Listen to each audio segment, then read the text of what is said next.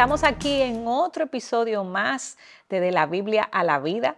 Mi nombre es Charvela, el hash de Salcedo, y me acompaña mi amiga Patricia García de Nanún, siempre juntas haciendo este programa que esperamos que sea de bendición y edificación para todas ustedes que nos escuchan. Y precisamente si tú nos escuchas, probablemente lo estés haciendo a través de una de las plataformas de podcast, pero te decimos o te recordamos que también están los videos disponibles en la página de YouTube de Coalición por el Evangelio. Y también eh, si estás viendo el video, te recordamos que puedes accesar a cualquier plataforma de podcast y escuchar todos estos episodios que tenemos para ti. Patricia, ¿cómo estás? Yo estoy muy bien, gracias a Dios, muy contenta de esta otra oportunidad que tenemos de conversar eh, sobre este tema que genuinamente me ha gustado mucho. Eh, y yo creo que es un tema como que nos va a, a, dar en el corazón a todo. Y esa es la idea, que el Señor pueda usar cada uno de estos episodios para hablar a nuestra vida, encontrarnos en nuestro momento de necesidad y proveernos de la esperanza, de la confrontación, del ánimo que necesitamos en algún momento determinado. Amén. Entonces, Charola, yo quiero comenzar haciéndote una pregunta. No te asustes, no te preocupes. yo sé que tú te pones como media nerviosa. Sí, porque quiero tener una buena respuesta. Una buena respuesta. Necesito tu aprobación. no, no, no, pero este es fácil. Si yo te menciono la palabra felicidad, ¿qué tú piensas? ¿Qué es lo primero que llega a tu mente? Bueno, eh, alguien feliz es alguien que está riendo, alguien que está alegre, Exacto. Eh, festejando. Exacto. O sea, uno piensa en, como que en, cosas eh, relacionadas a alegría. Exactamente. Y cosas que te causan alegría. Por ejemplo, yo tengo esta iPad aquí ahora mismo, está conectada aquí en el internet de tu casa. Sí. Y veo que me están llegando mensajes de fotos de, de una de mis sobrinas. Entonces, eso, te causa alegría. En esta grabación de este podcast, esto me causa alegría. Estamos en vivo. Pero, exacto. Entonces, pero usualmente Charvela, cuando uno piensa en felicidad, uno no piensa en llanto. El llanto no es algo que llega a nuestra mente cuando nosotros pensamos en alegría, cuando pensamos en felicidad, eh, cuando pensamos en, en bienaventurado. Si yo te digo, tú eres bienaventurado, tú no vas a pensar en llanto, tú no vas a pensar en, lágrimas. Eso sería lo último. Exacto, y tú ves, y, pensamos en lágrimas en términos de, de debilidad, en términos de dolor, pero la Biblia siempre nos trae una perspectiva diferente y siempre nos trae como este reino al revés. Recuerdo que tenemos un episodio justamente que le llamamos así, como el reino al revés, porque eso es la Biblia. Lo que tú piensas que es lo normal, la Biblia te enseña, no, esto es diferente porque es que esto es de otro mundo, eh, esto es otra cosa. Y nosotros vamos a estar hablando de un reino al revés y vamos a tomar una de las bienaventuranzas bienaventurados los que lloran, para poder conversar un poquito de eso. Y yo te lo voy a leer, Mateo 5.4 dice, bienaventurados los que lloran, pues ellos serán consolados. Y este versículo es parte del muy conocido Sermón del Monte. Es el primer sermón que nosotros encontramos en el libro de Mateo, y Mateo es el primer evangelio que tenemos en las escrituras, eh, y es uno de los sermones más conocidos, o sea, personas no creyentes, tú le mencionas Sermón del Monte, y aunque no sepan exactamente qué dice, saben que, es un sermón de Jesús y que está en la Biblia, pero ha tenido gran influencia también entre creyentes y entre no creyentes también de alguna manera y la historia de la humanidad. Y Charvela, en el tiempo en que Jesús estuvo predicando este mensaje, la fama de él se había comenzado a extender por todas las, las regiones alrededor de Galilea. Y entonces inicialmente a él se acercaban como personas necesitadas, endemoniados, personas enfermas, pero hubo un momento donde los escribas y los fariseos comenzaron a acercarse también, pero no detrás y no con el interés de conocer más a este Jesús, no con el interés de, asombrarse de, lo que Jesús estaba haciendo, sino porque su posición se estaba viendo amenazada. O sea, ellos están viendo este hombre que tiene autoridad, este hombre que las multitudes le persiguen, que echa fuera demonios, que sana enfermos, este hombre que está llamando la atención de muchos y los escribas y fariseos están viendo cómo su posición está siendo amenazada. Y muchas veces nosotros hacemos lo mismo, nosotros a veces nos acercamos a Jesús em, porque algo de nosotros se ve amenazado.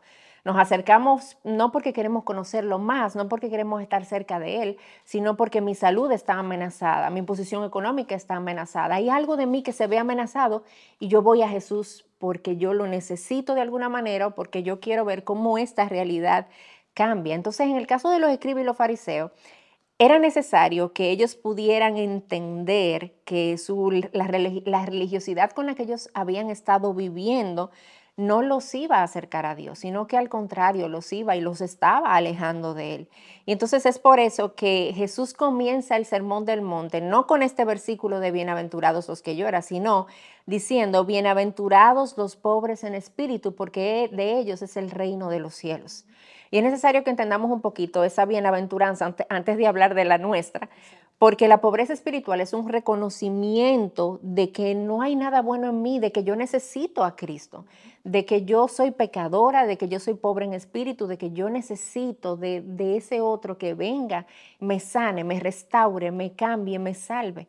Entonces Jesús dice, bienaventurados los pobres en espíritu. Y esa pobreza espiritual es un entendimiento eh, mental, un entendimiento de nuestra mente, de nuestro estado, de, de genuinamente cómo yo estoy.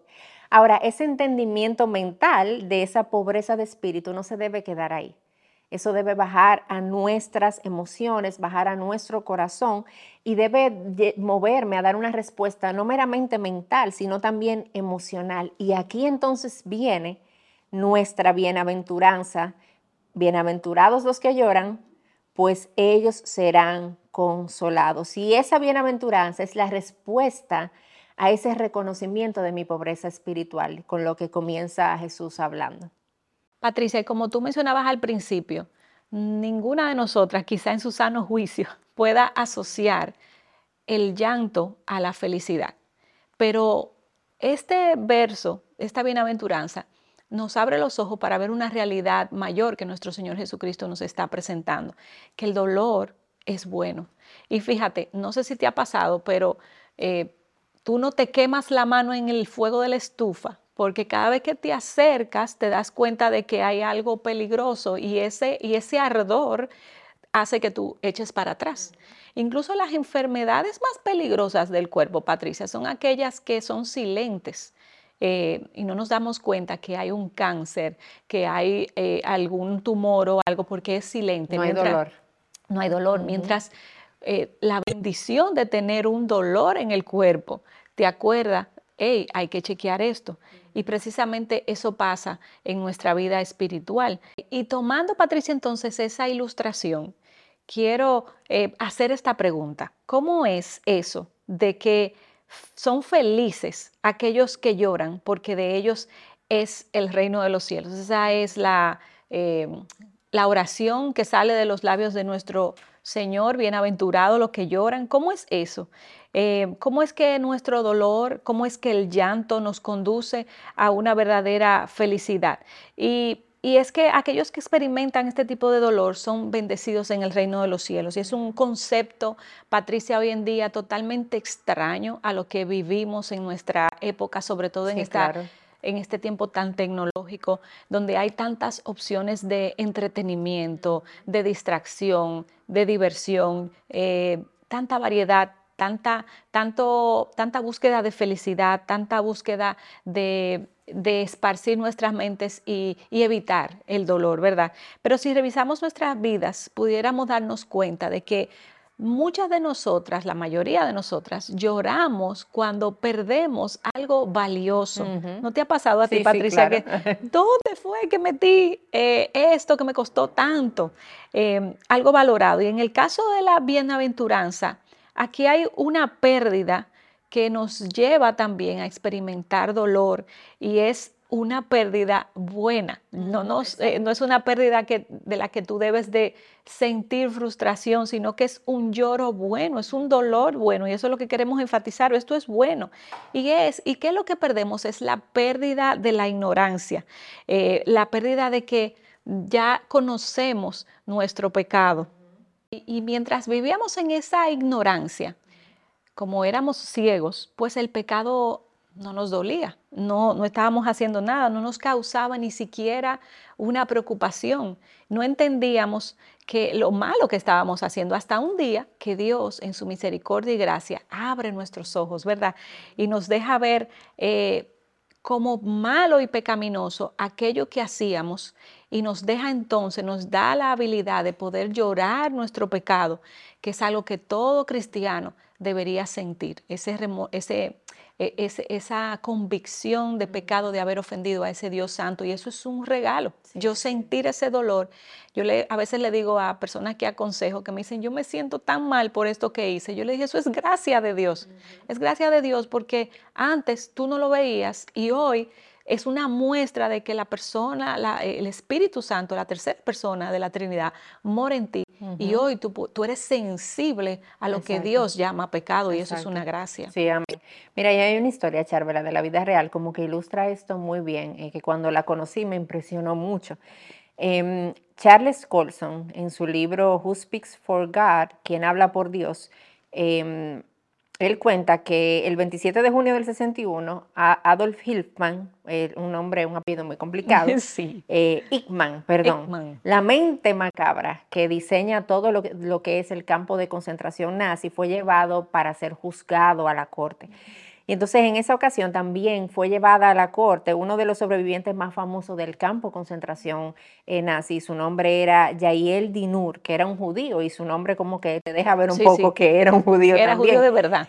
Cuando se cuenta que cuando este hombre, el judío, ve la cara de, de este, de este Adolf, ¿verdad? De Adolf Nickman, él entra en un shock increíble. Él comienza a llorar, el judío comienza a llorar de una manera incontrolable al punto que él pierde el conocimiento. Él se desmaya en medio de la corte cuando entra este hombre. Él no logra hablar nada, o sea, él simplemente pierde el conocimiento. Tiempo después, este hombre, el judío, es invitado a un programa de televisión en Estados Unidos, uno muy conocido que se llama 60 Minutos, y el conductor de este programa tiene la oportunidad de entrevistar a Dinur. Y él, le, una de las preguntas que le hace es, ¿qué pasó en ese momento? O sea, ¿por qué lloraste tanto? ¿Por qué te llevó al punto de hasta de perder el conocimiento? ¿Fue el horror de ver a este hombre? ¿Fue odio? Eh, ¿Fue resentimiento lo que te puso de esa manera? El, eh, ¿Ganas de, la, la frustración de no poder hacer nada en contra de esta persona? Y es impresionante la respuesta que Dinur da. Y él le dice, no, no fue nada de eso lo que me pasó. Y voy a leer porque quiero ser textual. Y su respuesta fue, no fue nada de eso, fue el darme cuenta repentinamente de que este hombre tan malvado no era un monstruo, sino que era un hombre ordinario. De repente, agrega Dinur, yo tenía miedo de mí mismo. Yo me di cuenta que yo soy capaz de hacer eso. Yo soy exactamente igual que él. Wow una respuesta impresionante. ¿Qué hizo llorar a este hombre? Darse cuenta de lo horrendo del pecado en cada uno de nosotros y no solamente en el otro. El pecado que moraba en él también, al punto de él pensar, este hombre no es un monstruo, no es un extraterrestre, este es un hombre ordinario y yo fuera capaz de hacer algo tan horrendo como eso en medio de mi pecado. Y cuando Cristo habla de bienaventurados los que lloran, se estaba refiriendo justamente a eso, a personas que experimentan dolor porque evalúan sus vidas, porque se dan cuenta del pecado que mora en sus corazones. Y ese pecado en sus corazones y el hecho de fallarle a Dios, de deshonrar a Dios, de ver la condición caída, los hace llorar. Eh, por el dolor del pecado. Y nosotros encontramos en la Biblia, Charvela, un ejemplo de, muy evidente de esto, y es en David. O sea, David embaraza a Betsabé, David emborracha a Urias en dos ocasiones y luego de eso da instrucciones para que lo pongan en el frente de batalla y Urias muera. Y Urias es muerto en medio de, todo esto. Y durante todo este tiempo en el que David va haciendo cada una de estas cosas, él está ciego a su pecado, él está disfrutando el pecado y él está buscando a través de otros pecados cómo poder mitigar los pecados que ha cometido anteriormente hasta que Dios interviene, hasta que Dios abre sus ojos, hasta que Dios lo confronta y le deja ver su pecado. Y entonces David dice en el Salmo 51, eh, los versículos, la segunda parte del 3 y el 4, dice, mi pecado está siempre delante de mí. Contra ti, contra ti solo he pecado y he hecho lo malo delante de tus ojos, de manera que eres justo cuando hablas y sin reproche cuando juzgas. Eh, y nosotros vemos aquí el cambio en David, el, su sentido de dolor en medio de su pecado, cuando él es confrontado, cuando sus ojos son abiertos a la realidad del pecado en el que él estaba siendo hundido. Bienaventurados los que lloran, porque ellos serán consolados. Y esa capacidad, Patricia, de llorar por nuestro pecado o por el pecado del, del otro, como lo hizo ese judío, cada día más, lamentablemente, en, estos tiempos que estamos viviendo, se está haciendo cada vez más y más difícil. No vemos eh, creyentes con esa sensibilidad a la confrontación, esa sensibilidad a lo mal hecho. Y, y se me ocurren dos razones por las que eso está sucediendo. Y la primera es que nos hemos desensibilizado. Ya ahora lo malo es algo común, es abierto, eh, el, pecado es algo, es una práctica como normal, como que ya lo que la Biblia llama bueno, eh, nosotros, perdón, lo que la Biblia llama, malo, nosotros lo estamos llamando bueno. Y, hemos creado como una capa y una... Eh, falta de sensibilidad y, y vemos normales eso no es nada. Minimizamos, tú sabes, minimizamos las prácticas, minimizamos el pecado. No, pero oír esa música no es tan malo, yo, yo sé cuidarme, yo sé a dónde llego. Eh, bueno, ver esa serie, bueno, es un pedacito que tiene, pero eso no es nada, eso lo ve todo el mundo.